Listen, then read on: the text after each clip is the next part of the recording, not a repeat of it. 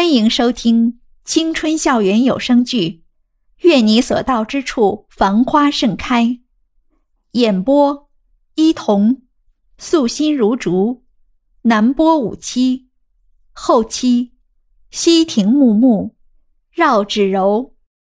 第六十一集，夏耀阳发觉自己失态后，只是站在窗边一根接一根的抽着烟。脚底的烟头横七竖八的躺着，有的还冒着丝丝的白烟，缓缓上升。从半夜一直到天亮，夏耀阳不住的抽着烟。要知道，他以前也就是在和袁依依重逢之前的那段叛逆时期，才尝试过烟的苦涩。每每看到别人吞云吐雾，说这样可以减少自己的忧虑时，他总是嗤之以鼻。但是他没想到自己也会有这一天，会在深夜里一遍一遍地体会那种深入骨髓、难以言表的心痛。一边是自己这么多年来一直难以割舍的人，一边是把青春最宝贵的东西都倾心奉献、陪伴他最青涩的爱情岁月的恋人，他开始陷入无限的纠结中。就像是有一只手在自己的太阳穴上了一根发条一般，只要发条一拧，他的脑袋就是一阵的刺痛。这样的感觉一直延续着，而且越来越强烈。就在刚刚目送着朱雅婷远去的背影慢慢离开自己的视野，看着他决绝的头也不回一下的样子，他居然缓缓地松了一口气。擦去眼中来不及落下的泪，他终于抬脚向着反方向走去。回到家的袁依依心不在焉地帮着谢思琪打下手，美言曰：“没了他的帮助，谢思琪的这顿饭肯定会搞砸。”其实他们两人都心知肚明，这不过是袁依依想和他多待一会儿的借口而已。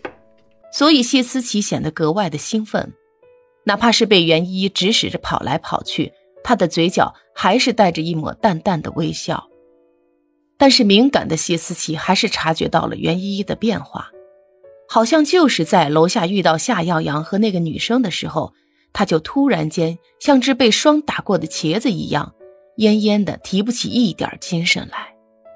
灵机一动的谢思琪把袋子里那只奄奄一息的鱼掏出来，啪一下就按到了案板上。袁依依显然被他这雷人的动作吓了一大跳，有些结结巴巴的说道：“谢思琪，你没事吧？你你你要杀鱼？”看着袁依依那么不信任自己的眼神，把自己从上到下扫了个遍，谢思琪突然就来了劲。虽然自己平时是胆小了点儿，但是今天这种表现自己的好时候，自己可千万不能错过。但是话虽这么说，看着张着嘴还在案板上无力地扑腾着尾巴的鱼，菜刀提到一半的时候，他还是没有克服心里的那道障碍，跑到卫生间哇哇的大吐起来。袁依依紧跟着谢思琪来到了卫生间，看着他扒在马桶上用力地呕吐着，好像要把自己的五脏六腑都要咳出来才行。袁依依两手抱着胳膊，不屑地说道。自己不行也就算了，还非要逞强。脸色苍白的谢思琪慢慢走到洗手池，漱了漱口，但还是没有回答袁依依的话。袁依依这才注意到脸色格外不好的谢思琪，有些紧张的走近她，一只手扶着摇摇晃晃的谢思琪，轻轻蹙眉问道：“你没事吧？”我没等谢思琪说完。袁依依的一声尖叫就打破了之前的宁静。啊，你你流血了！顺着袁依依手指的方向，谢思琪的目光缓缓地落在了自己双腿之间。此时双腿之间流出的血已经把她的短裙染红了一大片，她也被吓了一大跳，不知所措地抓紧了袁依依的手。两人的动静引来了客厅里的老袁。当他看到眼前这一幕的时候，立马就拨打了幺二零的急救电话，然后和一边已经完全走不动路的袁依依将谢思琪扶到了沙发上坐下。谢思琪的额头滚下粒粒豆大的汗珠，让袁依依的心揪得紧紧的。